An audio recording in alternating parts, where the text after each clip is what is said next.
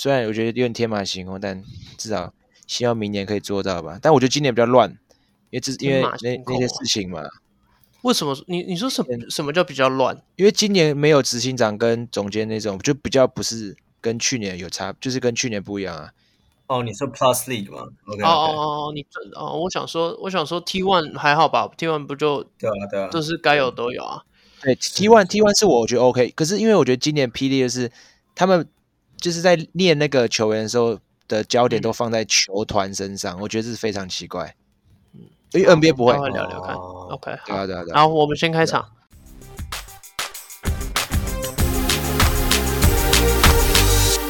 大家好，我们是球迷来尬聊。我是 Alan，我是 Jeffrey，我是 Sean。这三个爱讲干话的球迷瞎聊尬聊，聊聊属于我们零零后篮球的节目。我刚刚差点有讲说三个大学生球迷，差点讲太快。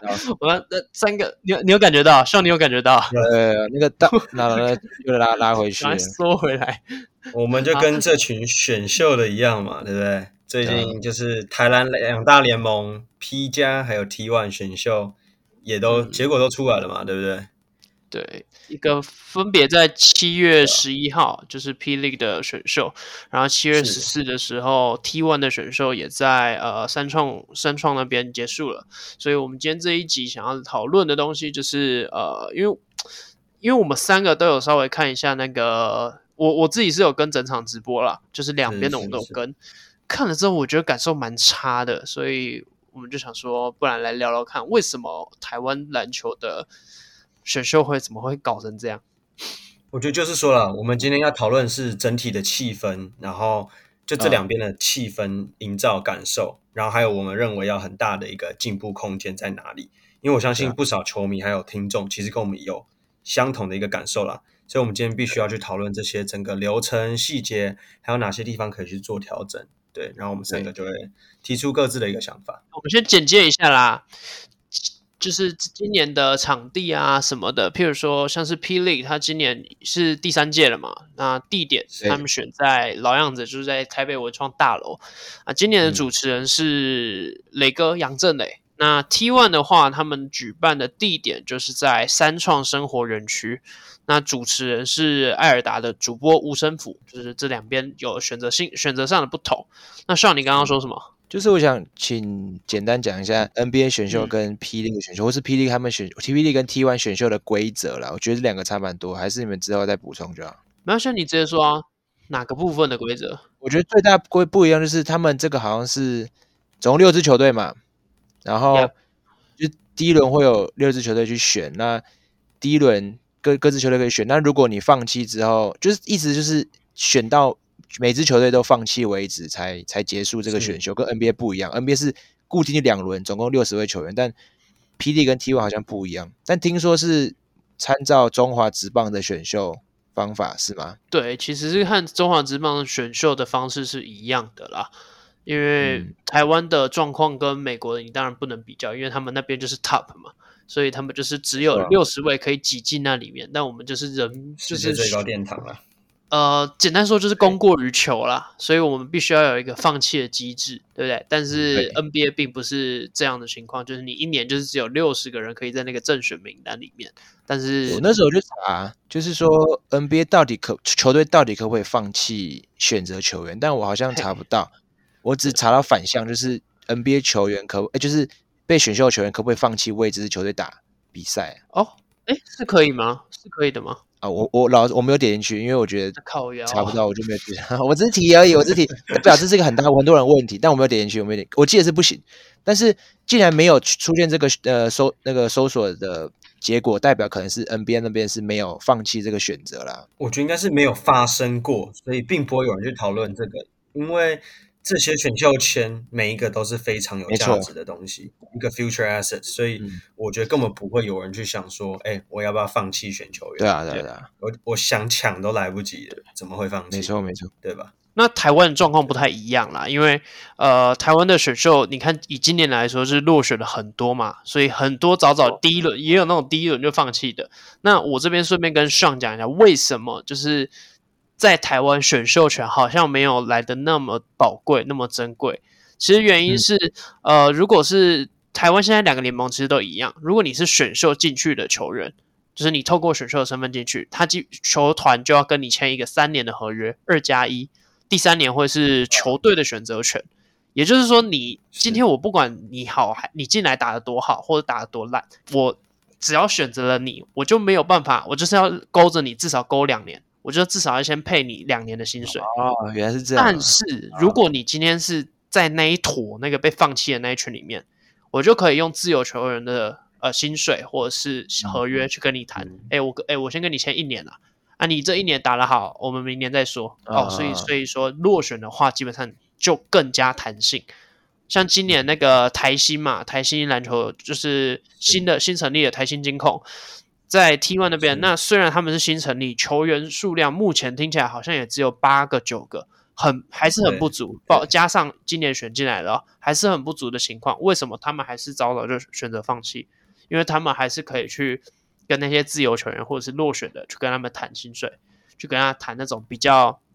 可能对球团会相较于比较有利的的方式，嗯、那不不会像是选秀这样出来，哎，你就是一定要绑着这样。哦，而且我还觉得还有一个差别，就是在于说，如果跟 NBA 相比的话，NBA 淘汰率是很高的。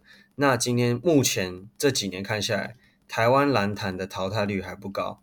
你老的有经验的，其实不管身价是往上还是往下，其实基本上都还留着啦。所以，我觉得他们也不急着去选那些潜力股去栽培，嗯、反正不像 NBA 嘛，就是他们台换率很高，所以我随时都需要有一批新人去当接手接班人这样子，然后也不会像 NBA 就霹雳不会像 NBA 一样，每个大牌都说 trade me trade me，嗯，对对吧？我们目前是没有看到台篮是有发生这样的情况，而且 NBA 有次级联盟的那个的存在嘛，嗯、对啊对，我觉得这也是有影响啊，对啊，对。像 Jeffrey 刚刚之前我们就在群组讨论，以今年的 T1 结果就是榜眼是高景伟嘛，然后我跟 Jeffrey 就有讨论，因为我个人认为高经纬实至名归，以榜眼这个身份来说没有问题。那 Jeffrey 就有一点意见，但因为想法不太一样的是，你在美国，你在 NBA，他们看的不只是你个人的天赋，你还要有潜力，你还要有成长空间，你才有机会挤到比较前面的顺位嘛。但是台湾不一样。是像刚刚 Jeffrey 讲的，台湾现在要求的是什么？即战力。我要你现在就有办法够成熟上去打，我才会在前面的地方选你。如果你只是有潜力，那我就像落选一样，再把你签进来练练看啊，练不完啊，反正我就跟你签一年啊，那一年后我就把你丢掉。哎，您刚刚讲我们是有争论的，是我选哪个球员嘛，对吧？不然大家会想说，哎，那的确高景伟实至名归啊。但我当时其实我的想法是榜眼我会给唐维杰，当然不晓得听众朋友们知不知道唐维杰是哪一位球员，因为他大部分时间其实从高中毕业后嘛，他其实就前往了美国去打球了。那他在美国也是打了，应该也有四五个赛季，因为他比我们还大一届。对，那我相信在国外，呃，不管是训练各方面，绝对是来的比台湾更扎实啦。嗯然后我们在上赛季，不是上赛季，就去年的那是什么杯啊？我忘记了，那算是亚洲资格赛还是什么？就是唐维杰回来的。哦哦哦哦哦，我知道，我知道，我知道。吧？那那那次的比赛，其实他算是核心人物吧？他应该算是主力的。我们可以看到他打球的成熟度有多高。所以你刚说要一个集战力，其实我觉得唐维杰他就是一个。集战力啊，他并不是像你说，就是我认为应该是找个潜力股还是什么。嗯、唐维杰他已经是实力摆在那里，而且他过去都是跟这些 NCAA maybe Division Two 或 Division Three 的人去对抗，嗯，那些人的身材经验绝对是比台湾的大学生或者是这些一二三年级的新秀来的更有经验，所以我觉得他才是那个真正最有就是可以当做集战力的球员。只是你说如果。呃，高景伟的话，我觉得他是适合现在的一个呃台皮云豹的，对他们需要的一个位置，因为毕竟后来合并，我们才知道哦，原来他们的后卫群其实一个一个离开，现在大概就是就是蒋玉安先发，那后卫的就是替补名单人选。目前还不知道是谁，嗯、所以或许他们是这个考量，想说高景伟可以拿来栽培，因为他是有潜力的球员。对，所以我觉得他其实是有潜力的那个，反而跟唐维杰比起来，他不不算是那么的集战力。嗯、我觉得他是潜力股大于汤维杰，但是集战力的部分是汤维杰比较大。哦，因为我自己对集战力的认定，会是觉得他不只要有实力，他还要刚好配上这个球队在这个位置有空缺，所以他可以马上顶上去。这对我来说，我才才会将他认定为一个集战力啊。就是他就算实力很够，但这个中锋位置，嗯、假如他打中锋，他前面上面就卡一个人，我还是不觉得他是集战力啊。他就是抓来然后来跑龙套的。就还是拿来顶替人家。OK，那我觉得不同的观点了。对对了，哎，那像呢？我说像觉得即战力大概是怎么样？OK，就是你自己的。我想说，我们两个都讲自己的观点。那像呢？即战力很简单来说，就是你看他的打球，就是要有经验老道那样。像是很多欧洲球员就算即欧洲球员算即战力吗？因为毕竟他们在欧洲那边联赛，至少有那种联赛经验，而不是像那种大学生打完 NCAA 之后没有什么经验来拉过来那种。欧洲球我就算是即战力啊，毕竟他们有呃，就是很简单啊，就是你要选个武士哈，你一定要选，你要选那种能力很强，但是他没有怎么战战场经验，还是你要选那种战场经验很足的那种球，那种那种人，一定是选战场经验多的，所以经验大于一切啊，其实在说在球场上了。但整个选秀会来说，我先提第一个问题就是。不管是三创还是那个，哎霹雳我刚刚说在哪里啊？那个什么台北文创大楼，靠腰两个场地都有够小的，你们不觉得吗？对，超小，超挤，嗯，挤到靠背，挤的挤到挤到不知道是干嘛。我我我觉得 T one 好一点，T one 至少后面好像有比较多一点人。那霹雳是后面全部都是那种记者媒体那边拿那个就很怪。NBA 是一个赛场，直接一个。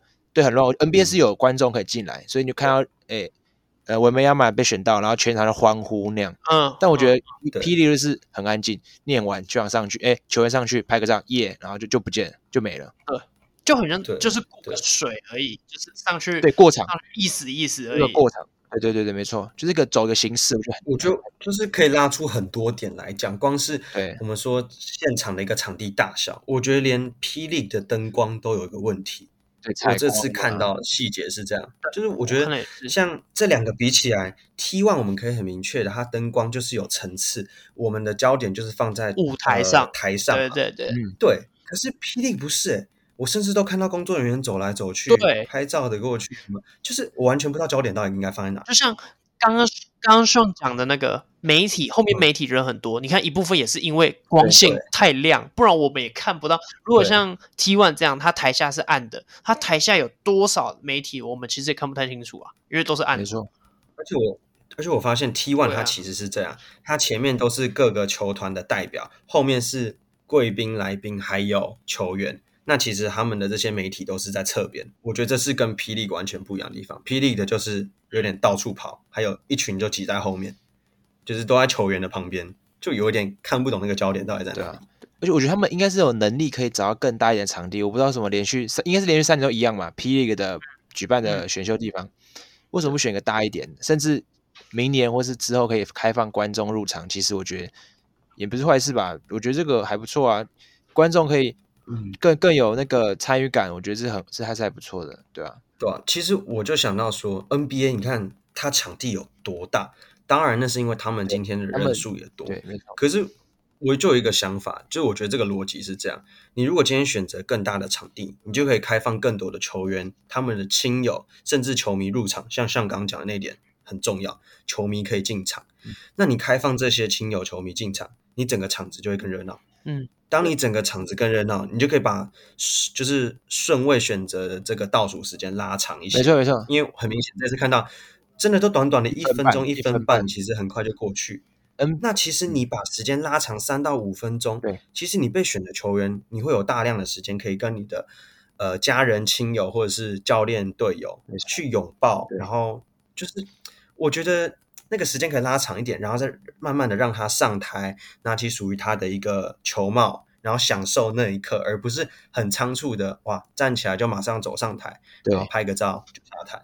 我跟 Jeffrey 看到一模一样的点的，对啊，我我我是我我我有完整看，而不是完整，我看了 NBA 的第一顺位，就前几顺位的整个流程，嗯，嗯他是他们是五分钟啦，然后 P. League 是一分半嘛，对，就两个都一分半，对，他们是五分钟，而且他们五分钟不是选完马上算五分钟，他们其实。我看一看，大概是七到八分钟左右。他的流程是先选完，就是他那个 Adam Silver 就是念完之后，呃，那个那个球员就起来拥抱抱了几乎所有人啊，然后开始、嗯、旁边的主持人，他们会有四个主持人，然后就开始放一些介绍，呃，介绍很久，就讲这个球员怎么样啊，而且很多细节都在讲讲到里面，甚至那时候我我没买介绍的时候还提到 Tim Duncan 啊什么。而且还会放 highlight，对对，放一大堆，至少你让球迷认识他一下。对，而且讲他讲了大概四五三四分钟，然后之后球员就会先被采访，他们采访完好像才会上去吧，我记得。没有没有，是下来下来之后才采访。哦，下来嘛，拍完照加就是加采访，这样的话大概七八分钟左右。然后没有啊没有那么久，不行不不能那么久，因为他就是五分钟。给我算过啊，我真的算过。倒数时间是五分钟，他是他是上去，然后他那个五分钟是应该是这样讲。Jeffrey 他已经举手说：“哎，那我第二顺位要选谁了？这五分钟已经上推上去了。Adam Silver 或他还有一点点时间去慢慢走上来，这段时间再刚好插进去他那个那个就是他在访问那一段，访问那一段，因为我们看的是直播的画面，所以那个画面不一定是当下发生的。就你们知道，当下是五分钟嘛？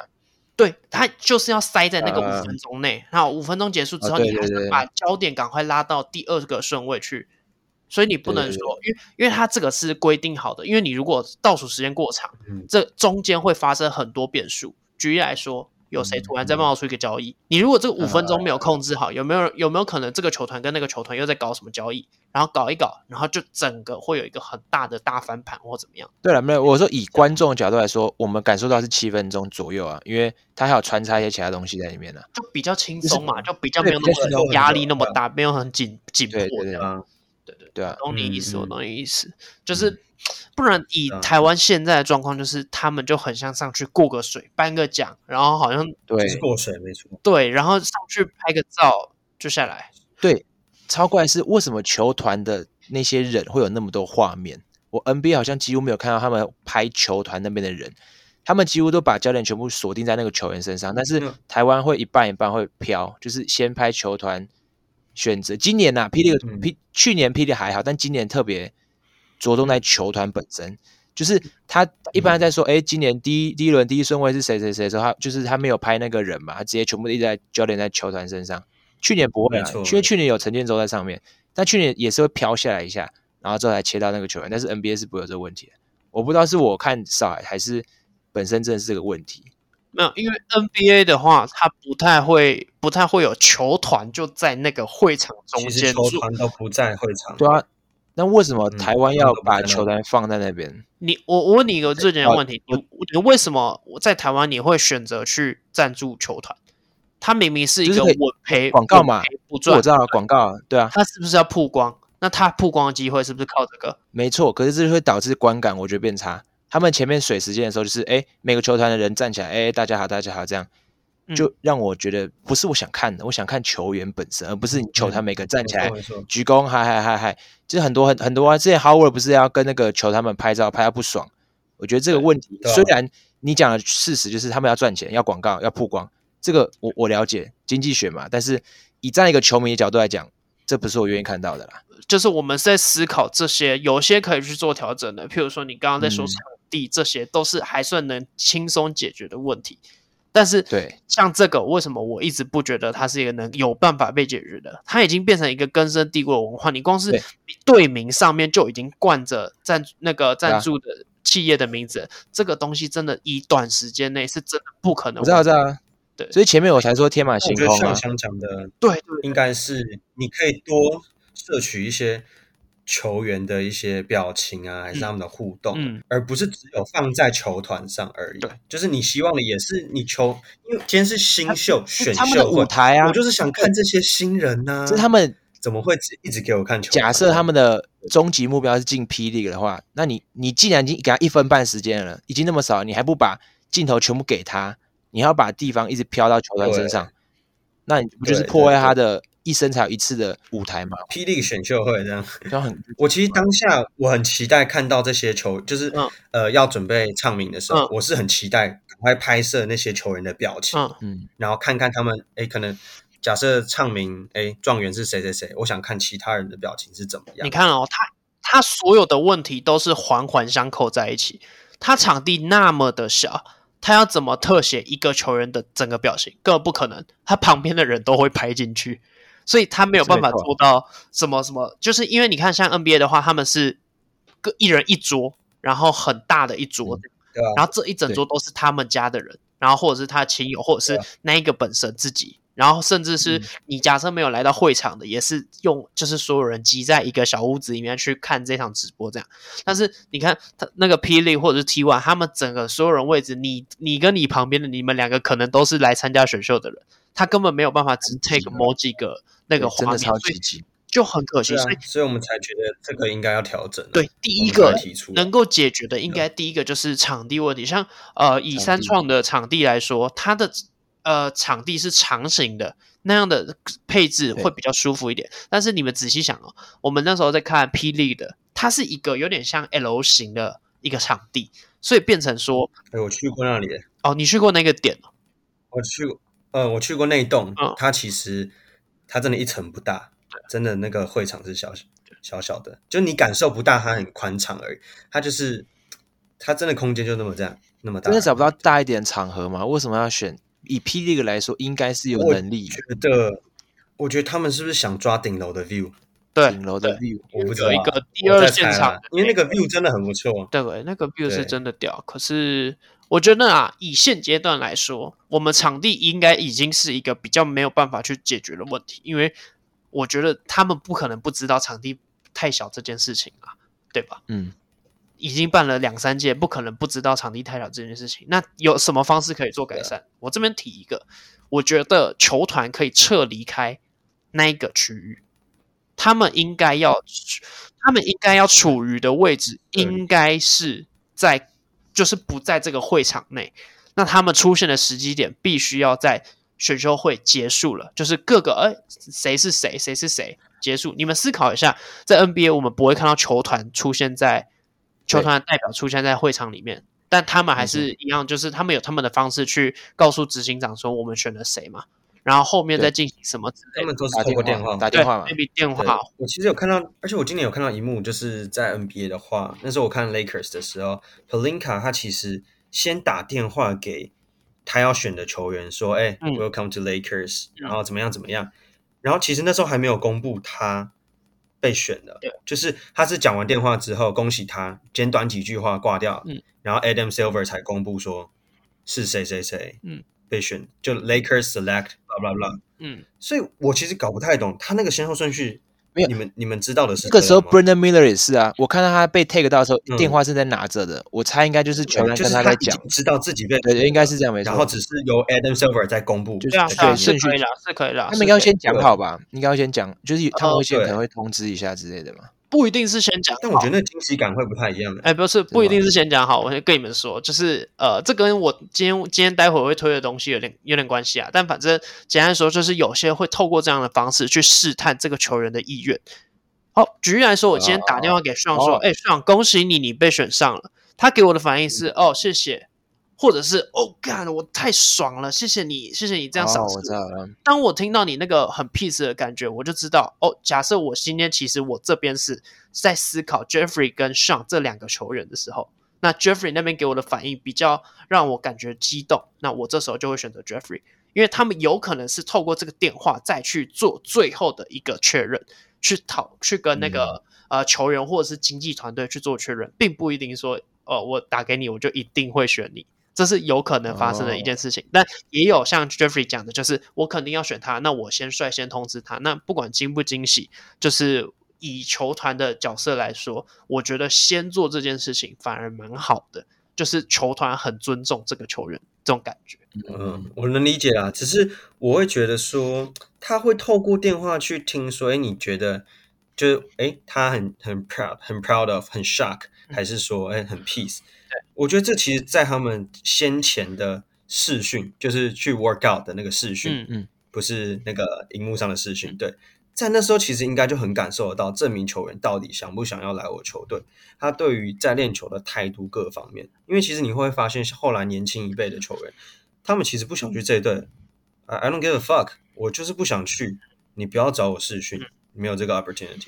就是我觉得其实应该不会是电话的话，我觉得应该真的就是，哎，我说我要选你，那就真的是选你。嗯嗯，这我自己感觉是这样。对，这这个这个部分只能可能叫只有那个幕后人员他们才会知道，我们球迷可能是不会知道这个事情。这我们可能要自己自己去确认一下。OK，这个因为我我好，我今天刚好看了一部电影啦。那我们先把选秀会的东西讨论，然后来跟你们聊一下这部电影。这部电影跟选秀根本就是就就息息相关啦。那以今年的选秀来说，那除了你们刚刚说，像我觉得增加一个 highlight，这样是一个最棒的。以目前就是我们目前列出来的东西，最可以当下立即调整的，就除了那个呃，在唱名之后的倒数时间拉长，再来就是新增一个放球员 highlight 的小小片段，或者他的基本资料，让大家认识他嘛。毕竟他就是下一赛季会出现在我们联盟里的年轻球员。对，他们好像不会操控这种直播，其实直播可以中间穿插一些影片，可是他们不会做这种事情，我不知道为什么。就是他们就是真的是把。把那个摄影机就放在那边，然后拍一下一些人。他不像 NBA，因为 NBA 是 ESPN 都会播大学的 highlight 啊。因为 NBA 是 ES，他们是他们是用电视转播啊，就 ESPN 跟 ABC 这两个台在转，所以他们就是会把画面切，就整个画面都变切到他们大呃球员本身的一些 highlight，然后还会切到，嗯，因为我看今年还有那个 JJ Redick 在那边讲话，所以我不知道他在干嘛，反正就是那四个人会在现场。就同时间就是那些那些。host 在那边聊分析球员，我觉得这还蛮在猜测下一轮下一顺位会就就像未来他们在讲比赛一样，我觉得也至少可以请两个人在沟通，那样我觉得是还不错。就是对讲说，哎，这个球员未来的潜力还是怎样的，可以帮。就像你们刚刚两个在聊啊，哎，你可以说，哎，这个球员是不是集战力，还是怎样怎样讲？其实我觉得这些都是可以聊。让球迷让好来的，我们明年去报名当 P League 或 T One 的分析师啊！我觉得他们需要我们球迷来尬聊，赞助一波。以以观众来讲，这样我才比较可以更了解，加上更了解嘛，加上我还可以，哎，好像那参与，哎，你们两个讲的观点我认不认同？他讲的哪个比较讲的比较好，嗯、让我整个有这个参与参与感在在里面了。我觉得这个是可以改的。对，应该这么说好了。我们都知道，以现在台湾的篮球来说，其实有一个很大的分界线在于学生篮球以及职业篮球。很多只关注职业篮球的球迷，跟很多只关注学生篮球的球迷，那这两个东西要怎么双向做沟通？就是要靠这种第一个最最基本的媒介，就是透过这一场选秀会，因为这是一个基础点，中间的那那个那个连接点。那这个连接点你要做出来，诶，譬如说我是一个关只关注职业的球迷。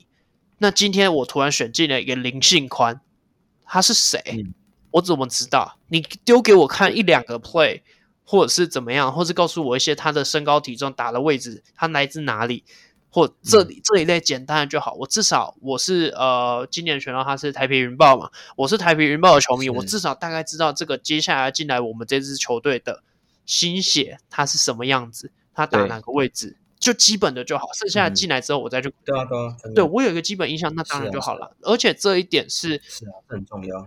你塞进去那个选秀过程中，他刚好可以塞在那个就是他们在中间跟家人拥抱啊或怎么样的那一段，他其实短短的十秒、十五秒、二十秒这样就够了，其实也不会让场子冷掉啊或什么样的，反而其实我觉得会热起来的。嗯、对，而且今天我才跟 Alan 聊到，我就问他说：“哎，像你们知道？”之前尼克要选 Porzingis 的时候，他不是以榜眼的呃顺位去选 Porzingis 吗？第四顺位是第四吗？反正就是蛮前面的嘛。那时候尼克选 Porzingis，然后那时候就听到很多尼克的球迷在喷，对啊，就是代表说他们尼克球迷有在关注，哎，这个球我们球队要选什么球员？但是台湾的球迷会去关注这种事情吗？我我我是不确定啊。就是哎，我今天是国王粉，那国王选谁？这个人我有没有长时间关注他？我希不希望他选这个人？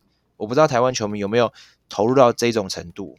那时候我是我是问我问 Alan 啊，我觉得就是两个，如果有在关注学生篮球，不用多，就是有一点的话，那基本上他就会去 care 说，哎，那我今天选进来的是不是我心目中那个最强的，或者是是不是在这个 pick 上面这个顺位的时候，是不是最好的那个球员？对，对，像那时候我们不是说，哦，我第一时间去美国王选那个苏培凯嘛，对不对？你不知道苏培凯？对，我不认识他，我就赶快问 Jeffrey 说，哎，他是谁？那我需要一些基本的第一、嗯、第一个第一时间的什么资讯啊，嗯、他的资料啊之类的，这样好，那方便我之后他进来真的进来新北国王之后，那怎么样去关注他？应该把他用什么样的角色定位去看这个球员？这这样会是比较好的、比较健康的方式啊。对，而且我觉得今年更不一样，是因为大部分来选秀的年龄层跟我们三个其实要不是同年，要不就大一岁、小一岁这样，所以其实。因为我们又都是从这个南山毕业的嘛，我相信我们刚刚讲的学生篮球衔接到职业，嗯，我们一定又更关注这一批球员，我们所以我觉得对于我们这个年龄层的讨论度就会很高。可是其他年龄层的，我们要怎么样让他们也去了解这些球员？我觉得这就是他们必须去改善的地方。对，用一些简单的方式去让他们认识这一批新生代。我我觉得我们讲这些都是有点像硬体设备或是可能改的，但上次我们有讨论到，就是诶、嗯欸、这些球员是诶、欸，我记得是霹雳一个榜眼，他上去好像没有笑容，乔楚瑜吧，几乎没有笑容。嗯、我觉得他后来拍照有了，我觉得很紧张吧。他那个是紧张啊，那个 对啊，他后来有笑、啊呃。这个你想讲笑就是兴奋感，他们球员好像没有说哎、嗯欸、yes，就是好爽之类的，然后被选、哦、他们很多、就是、他们的反应。他们的反应没有，我觉得这个要聊会聊很久，因为我觉得这个牵扯到太多了。但嗯，目前来说，我看到很大最大的问题是球员，他们好像一些那些外籍生好像就是哦，OK，Yeah，I know，OK，我被选到了，OK，OK，OK，就这样，然后上去拍完照下来就没了，就不像不会像说不会像那种胜利的感动的泪水的那种感觉了。可是我觉得这个就牵扯到我们刚刚前面提的那一切，嗯。就是时间，然后你跟你的家人、亲友、没有时间让你哭，时间这样放松一下，抱一下，感动一下，讲个几句话，Hey man，what's up，什么之类的那种，你知道吗？就是你直接被唱名，就是哦，你要马上整理好，然后上台，拿个帽子，拍个照就要下去了。就是我觉得那心情完全不一样。对啊，因为你没有任何的时间去去呃感受当下被选选的那个。feeling，知道我我其实后来想想，之前我们其实讨论这一题嘛，然后 Sean 那时候给的答案是说，他觉得会不会是因为 P 跟 T 他们还不是一个多么高的篮球顶点，这样，所以让他们感受上没有那么深。但我其实后来想想，我不觉得是这个原因，因为说真的，他们打到这个位置，就是以他们赛后那个选秀后的访问来说，包含像乔楚瑜好了，假设乔楚瑜，他其实一开始的预测顺位绝对不是第二，欸。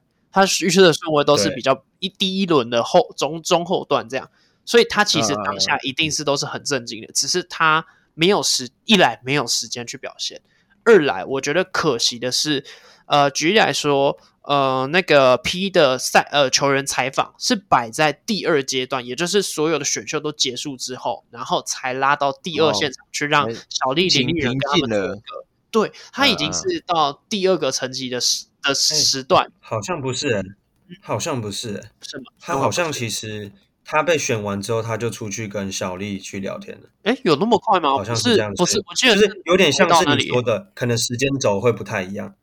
可他是直播、欸，哎，直播的话这样子，我记得是所是所有人等于是有点像小丽那边在录影，然后后来一一个画面一个画面在接上去，就是放在后面。好像也是这样，我记得是第第二个之后才拉出，全部拉出去后面的，就是轮流，然后轮流上去。好，但我不管，那就是啊，假设他真的是就是这样一个一个进去好了，我觉得不太可能啊，因为你不可能让状元然后离开那个会场，不继续就是那些选秀球员没有继续参与这个过程啊。但是我会觉得以霹雳今年来说，他们那一段稍显可惜的地方，我会觉得以。就是所有他们球员、候选球员在受访的时候，是不是可以让他们的亲友一起加入？他们亲友是不是可以站在旁边，或者是怎么样？对，对不对？因为我在感谢爸妈，我在感谢我的队友，我在感谢我的教练的时候，如果他们在我的旁边，我会不会更真情流露？我相信这是会啊。这我我我猜我会爆炸了，对不对？我不确定霹雳有没有限制。亲友入场人数之类的，但我看是蛮有啦。场地那么小，怎么可能？对啊，所以我觉得，我觉得场地真的会环环扣一环的。我觉得真的影响太大了。是啊，是啊。对，就是一个扣一环嘛。但是如果那时候好，我也不用多，我就一两个，有点像 HFL 这样，我可以签一个家长进场，或者是签一个亲人进场，这样我就一个在我旁边，我我把我感谢的话，或者是经纪人也可以，我我把我感谢的话跟他讲，哇。那当下那个整个整个你对，你也不会比较不会那么紧张，因为你有一个熟悉的人站在旁边。对啊，对啊，旁边不是主持人，就球团位置占了他们的位置啊，基本上这样，球团就占很多啦。对，对啊，对啊。讲到球团，我不得不说啊，霹雳球团应该说霹雳提供的椅子有够烂。你们有看到 T1 他们沙发对不对？他们是坐沙发对。他们球团坐沙发，嗯，哎，这才是他们该做的吧？你那个霹雳，你给球团坐那个什么椅子？去年也这样吗？去年椅子也长这样吗？我，去年我没仔细看。霹雳的椅子一来一直以来都这样，只是一开始我看我也觉得还好，没什么关系。只是看到 T1，哎，有比较，才发现对，有比较有伤害，这才是正确。就是有比较之后，对对啊，你竟然想把球团就是捧得很，就是就是像 Alan 刚讲赞助商什么的，我们要曝光，哎，那你要有那种高规格的感觉啊，对，而不是就是一样做那种。我也不知道那种算什么意思，我觉得就是但是板凳加加这个价值很不一样。二点零的板凳对不对？就是好一点的板凳这样，高级一点的板凳啊。哦，多一个赛季就加一点零这样。对，而且他们坐那个板凳，你们不觉得很没有专业感吗？就是你看青哥坐在那个小沙个人小沙发上面，你就觉得就很高规格。对，这就是球团代表这种感觉，这就是这就是拿钱做事的那种人。就我觉得比较吸睛啦，然后让我们就是球迷啦，嗯，有点就是。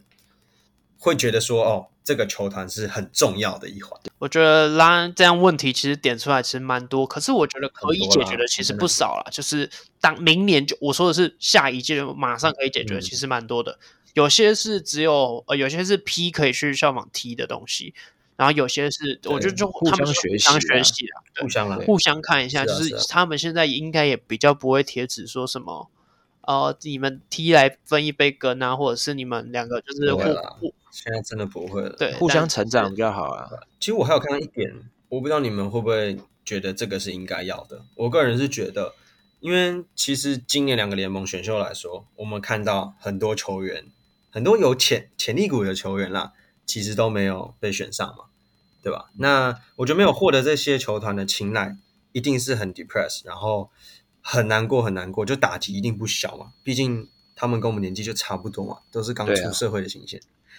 那是不是在结束之后，虽然霹雳现在没有执行长，可是要有一个代表人物，或者像 T1 执行长出来，来勉励这些落选秀，给他们鼓励，而不是就是啊，我们今天的选秀就到此结束，然后什么拍照有的没的什么的，我觉得应该要再出来做一点什么，鼓励他们，然后能够让他们继续追逐他们的梦想。对。我相信这是带来一个正向的帮助。我我跟你讲，就像那个之前南山拍纪录片的那个许志清，不在公布最后的正选名单吗？讲完不就是剩下几个球员？廖伟浩嘛，他就开始廖伟浩，对他开始说，哎，就是开始鼓励说，哎，明年怎样怎样怎样。我觉得就像就像就像这样啊，我觉得是可以的。我觉得可以鼓励一下那个底下的那些人啊，因为执行长的身份来讲一下。对啊，因为不管他们接下来用什么角、嗯、什么样的角色，不管他们是转职去当教练，或者是继续追他的梦，或者是去基层打带篮球等等的，都都是可以为台湾篮球带来正向的发展。所以他们如果有多那一两句的勉励，虽然说在当时的选秀应该理应是落呃获选的那些为主角，但我觉得将这一 part 拉出来，短短的两三分钟，将他们这些落选秀作为主角。其实，其实今年霹雳我看到的是有做这件事，就是磊哥杨振磊，他有简短的在结尾的时候有说，呃，那希望就是就是获选的这些，他们可以在赛场上有好的表现，那落选的也不要气馁，就是希望你们还可以就是持续努力，然后持续在场上奔跑着，这样，那是有简单的带过去。但我我们两我们三个的希望是，可以特别有一小段是以他们为主角下去讲。然后去跟他们讲，就是不要灰心。嗯、你看吴佩嘉那么难过，我看了淤血，对对对，哇，哇，状元热门人选，对吧？他的巅峰在国中啊，没错，巅峰在国中。其实去年上赛季，其实高承恩那一段，我不晓得你们有没有印象？有，有他不是跟几个球员，不管是被选上的球员还是球团，其实也都蛮蛮多前辈来关心他，然后抱抱他。嗯，就我觉得就是要看到。就是连我们刚刚讲的摄影，我觉得需要带到这种画面，嗯，让球迷有那种感觉说，说哦，这一段路是很辛苦的，嗯，对。那没有落选的感觉也是这样，所以我们要继续为他们，我们去，我要继续支持他们了。嗯，我觉得应该这样讲。对对对对对，好，好了，那我最后来推一个剧，啊不不是剧，它是一部电影。你们还有什么要讲的吗？嗯，关于选秀？差不多了，差不多。其实我觉得真的差不多了，很多都是硬体设备啊，音乐也是啊。对，音乐这个这些硬体的就是最简单的。明年加油，啊，来来勉励小丽一下，要不要来勉励小丽一下？你们有没有觉得她今年的进步一点点？我觉得他看到有人说她主持进步了，对不对？嗯，今年对不错。我的访谈功力有进步，对，只是还是有一点点的小怯场啊，就是会小尬啦。我觉得可以对让这一块更好，就是球员访谈的更好的方式，就是让他们亲友加入了。让他们亲友，因为球员自己也紧张，球员自己紧张的时候，他也讲不太出话，那主持人也很难访。对，那你不如就是让他的想要感谢的人一起站在旁边，然后你们不觉得坐下来聊会比较好吗？就是拉拉个椅子，然后像 NBA，NBA 坐下来，NBA 都是坐着聊，对，比较 chill 啊。对啊，当然，我觉得因为 NBA 球员也是都很非常有自信，所以我觉得他们都比起台湾我们现在看到这些新球员来讲，好了。他们是从高中、大学就被捧在手掌心，所以他们就会很 chill。哦耶，我就是怎么样，哦，我期待怎么样，哦，我一定可以为这支球队带来什么，很有自信。我最后推这个，我今天才看的。其实我就是故意想要摆在我们今天要录这一集跟选秀有关的这一天来把这一集这个电影看完。它这个电影名称叫做《Draft Day》，它是中文名称叫《超级选秀日》，就是顾名思义，就是在讲选秀的那一天。它它是一部二零一四年的电影，嗯、它的呃，其实它的运动是 NFL，就是那个橄榄球啦，美式足球，对，美式足球，超级杯，对，超级杯啊什么之类的。但其实这一部电影跟这一项运动没有太大的关联，虽然说这虽然说它都是在讲就是这个的选秀，然后它的时间轴其实抓的很明确，它就只有在写那一天发生的事情，其实也好，我记得就十二个小时而已吧。就是那那十二个小时，就是选选秀前那十二个小时有多么紧凑，然后有发生多少事情，然后怎么样去搞。然后他的主角是一个刚上任的一个 GM，大概带这支球队两年吧。然后这两年内把这个球队带得蛮糟糕的，就是这样，这个球队反正就荡到谷底啦。然后他在这一天里面，他要去怎么去？周旋在教练啊、球探，就是他们自己会养球探嘛。然后还有上面的金主、嗯、金主爸爸、老板、老板对他的施压，嗯、甚至是球员。因为我们其实，如果你是球员的话，你也会 care 说今天选来的是谁。今天选来的人如果跟我同位置，嗯、我是不是就会被取代？那球员就会有一些反弹出来。然后甚至是球迷，因为呃，我也可以先拉一个小爆雷。反正当他最一开始这个 GM 做了一个决定，就是他用了大量的未来的资产，就是拿他们未来的选秀权去换了今年这个年度的状元签。然后，嗯，最一开始大家听到，哎，我们拿到状元签很爽。可是当后来听到说，哎，我们是花了很大量的未来，然后去换这个状元签的时候，大家吐血。然后，所以他最一开始的时候，他是被大家会。攻击，然后大家会觉得他到底在干嘛？他到底在创啥小这样？然后好看的地方就在后面，他怎么样再去做一个很屌的操作，然后让他所有该拿到、想要拿到的东西都拿到。然后在一个，我觉得里面有一句话，他我直接讲中文，他中文就是意思就是说，呃，其实正确的，呃，另外一个人跟他讲说，正确的路痛常常都是最痛苦的那一条。就是他在跟那个 GM 讲说，因为他 GM 他走了一个大家完全没有人看得懂的路线，然后大家都开始攻击他，然后那个人就这样鼓励他。然后后面我觉得好看的地方不只是他这个反转来再反转去的过程，那还包含，因为像你们刚刚在讲的，就是我刚刚不是举那个例子是，呃，选秀当天还在打打电话就去做试探，就是因为在这一部电影里面我看到那一天的状元大热门。